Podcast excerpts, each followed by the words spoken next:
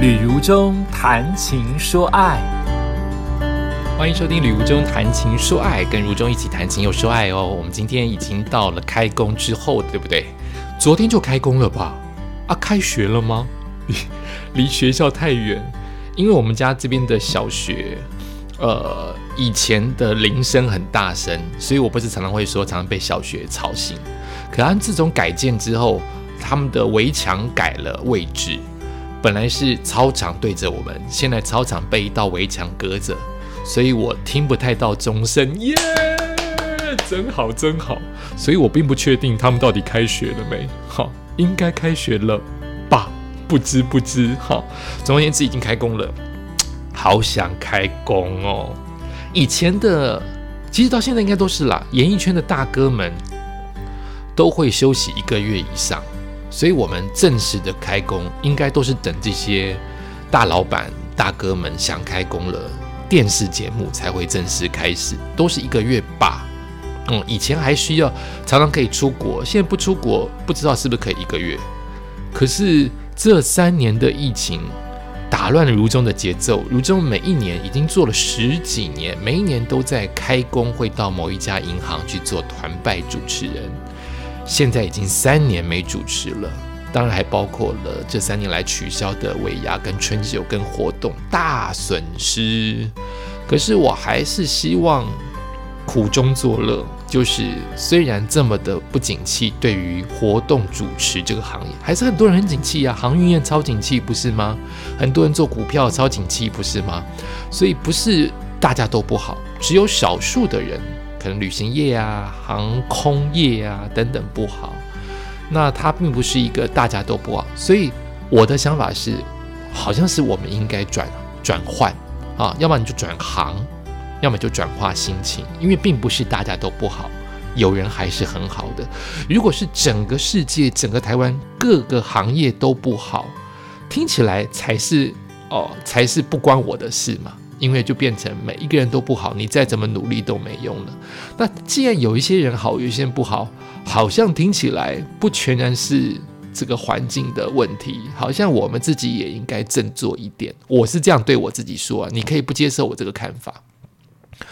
所以我还是想苦中作乐一番，就是虽然我这个行业，我旅游中在工作当中不好，但。日子还是会过下去，或是还是得过下去，它一定有它的意义。所以我想让我的生活有意义，我才在二零二一年几乎整个年，呃，虽然断断续续，中间还碰到三级疫情停了半年，我还是用了四十五天的时间把徒步环岛走完。那它就是在我二零二一年这一个直服的年代非常重要的人生履历。不管它能不能运用在工作当中，对于我的生活，对于我的生命是这么这么的不一样跟精彩，我要肯定它。所以在二零二零年、二零二二年疫情期间，我也得找出自己的生活、生命新方式。哦，不全然是工作，当然维生、维系自己的生计很重要。我怎么样都要想办法让自己活下去。但是除了维生跟生计之外，还有另外一部分就是心灵跟日子要怎么样好好的过。我还在思考。好，希望大家跟我一样一起加油。我实在是不喜欢听加油，但好像听加油这两个字是最容易。说出来或你能够接收到的一种正面的肯定，那就加油吧。今天是我们的 podcast 当中，我想继续来谈旅行单元，就是我还有三天的徒步环岛没有讲完，最后三天就是苏花公路，我的心情满满的要涨出来，可是走完的那一刻都没有想哭诶，我这么感性、这么神经病的人，应该会哭出来吧？没有诶。哦。所以不要预期自己的太多的心情，或是太多的情绪会怎样就怎样。今天来讲我的第四十三天，我说过我的徒步环岛第四梯次就是每一天有空就出发，前三梯次都是连着十几天或是一个礼拜的时间，每一天。都在当地住下来出发。第四梯次，因为天气进入到冬天了，东北季风它狂吹东北部，而我只剩的地图就是东北部，每一天都下雨，不方便行走，所以我就选择有晴天就出发，因此可能会变成当天来回花去两个小时的车程，回两个小时的车程。那到了花莲，他没办法这样做。花莲跟宜兰，毕竟你要坐车要坐三到四小时，来回就六小时，半天了，太不合时宜了。所以我就是等待，再等待，希望能等待一个降雨几率百分之三十以下，百分之四十我就出不出发了，百分之三十以下，然后再找乡镇之间，我要走了那个乡镇最明显的地呃的天气预报，它如果仍然在三十以下。我就决定出发了。我是因为这个原因才出发的。我是因为这个原因几经思考，希望能在三天找个三天降雨几率三十趴我都接受，我就出发了。所以我在一月的十号、十一号、十二号这三天就住在宜兰，然后就希望能够呃圆满的能够去好好的。把我的苏花公路这最后一里路，这对我来说有一点，有一点胆小，有一点冒险，有一点兴奋，有一点不知所措的最后一段给走完了。所以我今天继续来分享我的苏花第一天，也就是我整个行程的第四十三天的上集。好，说到出发，其实我在呃一月十号出发，那么我一月九号的时候，一月九号是礼拜天呢，那我是忽然看到。北部地区是天晴，其实台湾的天气真的很特别啊！这么小的岛，但我们的北中南东差很多。如果我是在这一段时间徒步旅游西半部的话，太爽了，天气好日子很多哦，很适合走路的天气很多。偏偏我的最后一里路在花东，所以我要选择一个能够都天晴的日子太难哦，只要小下雨。雨不要这么大，或是下雨，我赌一赌这边下这边不下的几率，我就出发成行。所以在一月九号那个出发的前一天，我就毛起来整理行李。当时的整理行李的心情又不一样，就是最后三天才住两天，三天两夜嘛。我靠，我要不要这次连衣服都不要洗了，就带足就好了？就是每一天晚上就好好休息，早早睡觉。因为我想丝化公路会比较辛苦，要不要东西都带足了，还是都不要带算了，都带一套就好了。臭三天也没人知道吗？就是我一直在挣扎，东西要带个齐全，还是带尽可能的少。就是所以一直在那边拿捏啊，东拿捏啊，西拿捏啊，这样子就可以整理一整天的心情，跟整理一整天的行李咧，三不三八。好，所以一月九号要出发的那一天，台北是好天气，我就慢慢的把行李整理倒出来，清理整理再倒出来，就是最后三天就是心情比较亢奋，比较精，比较神经质，就是我到底有没有把我的行李整理好啊？我要去苏花哎，所以当天的晚上呃睡觉。呃，也没有睡得多好啊，这就是我的毛病啊，心里有事就没有办法睡得这么的好啊。但是真正去的当地，因为太累了，就睡很好哈。可是要出发了，在台北睡，嗯，没睡得多好。第二天一月十号也是一早，大概两三点我就醒在那边了，那就干脆早一点醒来。我决定要搭五点或是六点的车啊，五点六点都会到达我要去的宜兰。但是就是自己拿捏，我到了宜兰要马上走往苏花公路，还是先把行李放到我的旅馆，再从旅馆出来，就是耽误多一点时间再走苏花啊？这样子我也很精细的在计算。当天出发的时候也是头晕晕的，然后蛮冷的，穿了衣服我。我我觉得这这一趟的徒步旅行给我很大的影响，就是我没有这么怕热，也没有这么怕冷。其实我不怕热，我非常怕冷。但其实那一天寒流预计在礼拜二来，那礼拜一开始降温，清晨的温度在台北大概也十六度左右，我都穿的很少，我还穿短裤，都是为了要苏花好好走。呃，我觉得确实大自然的温度。训练我一点点，对于冷热这件事情没有这么的敏感，比较能够怡然自得。所以就到了火车站，然后就搭往宜兰。一早的火车很空哦，很空，很舒服，很好在补眠。我也没有补眠呢，好奇怪。这一趟就是很兴奋，很忐忑哈。我把苏花想的太太严重了。呃，想的严重有个好处就是我会更谨慎；想的严重有个坏处就是你太容易自己吓自己了啊。可是苏花绝对有它的危险性，请不要小看大自然。为什么这么多人去都没事，可是还是有人有事？不是因为那些人全然的不谨慎，而是大自然的威力跟大自然不期而遇，它降下来的的一些意外，你真的很难躲。啊，风忽然狂吹来，雨忽然狂下来，温度忽然变低。除了你之前做了很多的功课之外，有一些就是无法预期，所以不要小看大自然。那沿途经过了大概福隆啊或那些地方，都还是雨耶，哎呦，心情好糟哦。可是，一到宜兰，天气变阴了，哈利路亚，哈利路亚。就前面台北没有下，但是。感觉阴阴的。到了东北角，基隆啊、新北啊，啊，下雨！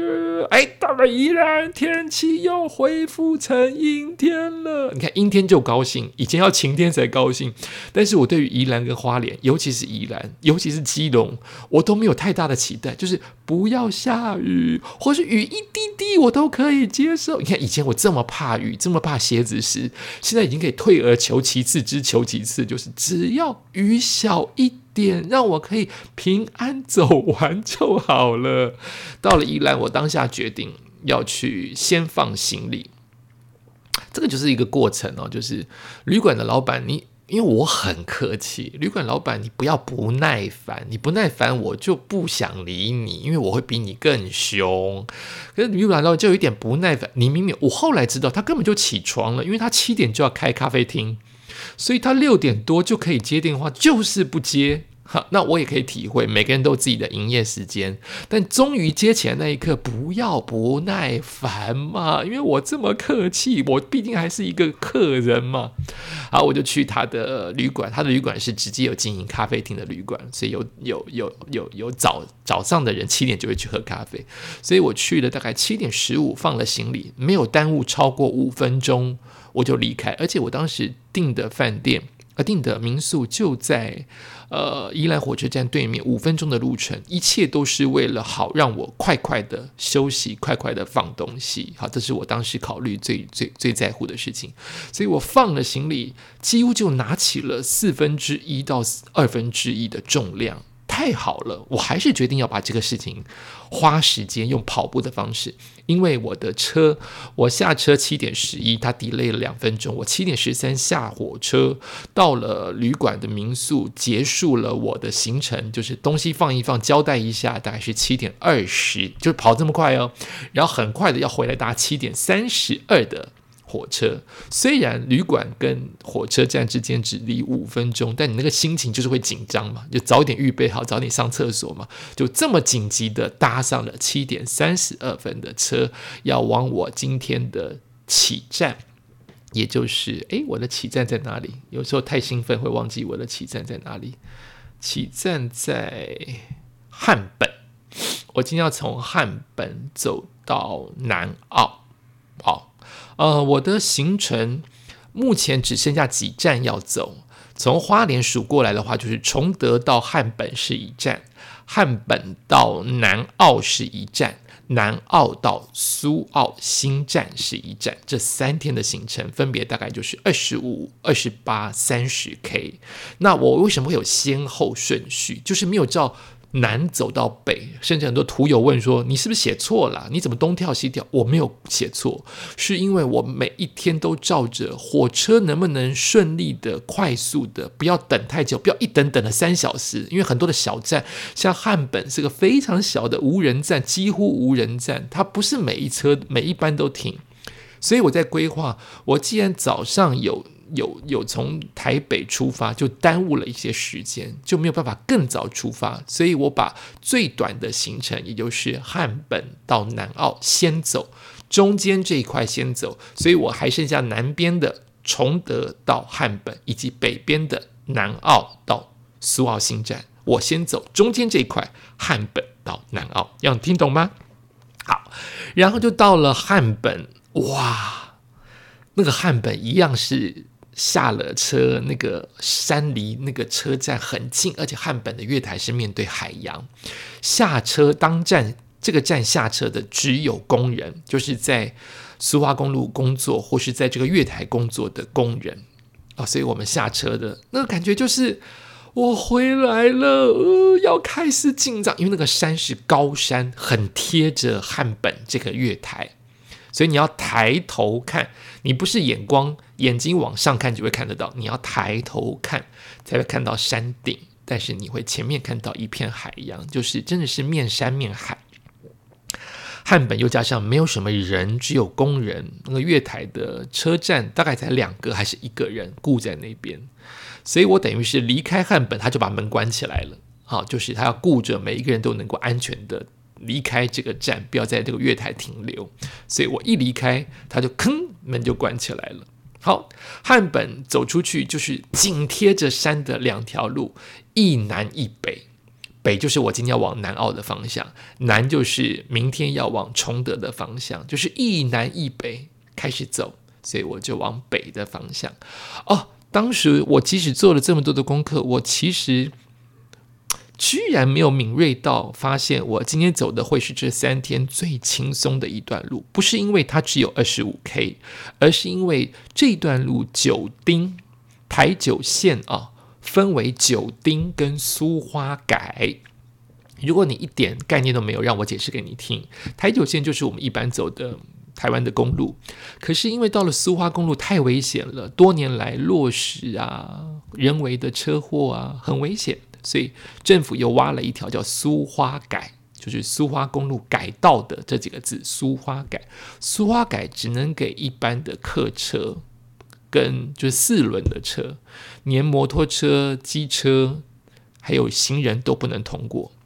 但它有个好处，就是你车很快的到达目的地，也就是因此大货车、砂石车几乎不会再走原来的台九，就叫做九丁，也就是台九分成苏花改跟台九丁甲乙丙丁戊的丁，台九丁就是旧的苏花公路，所以其中会有一段共线。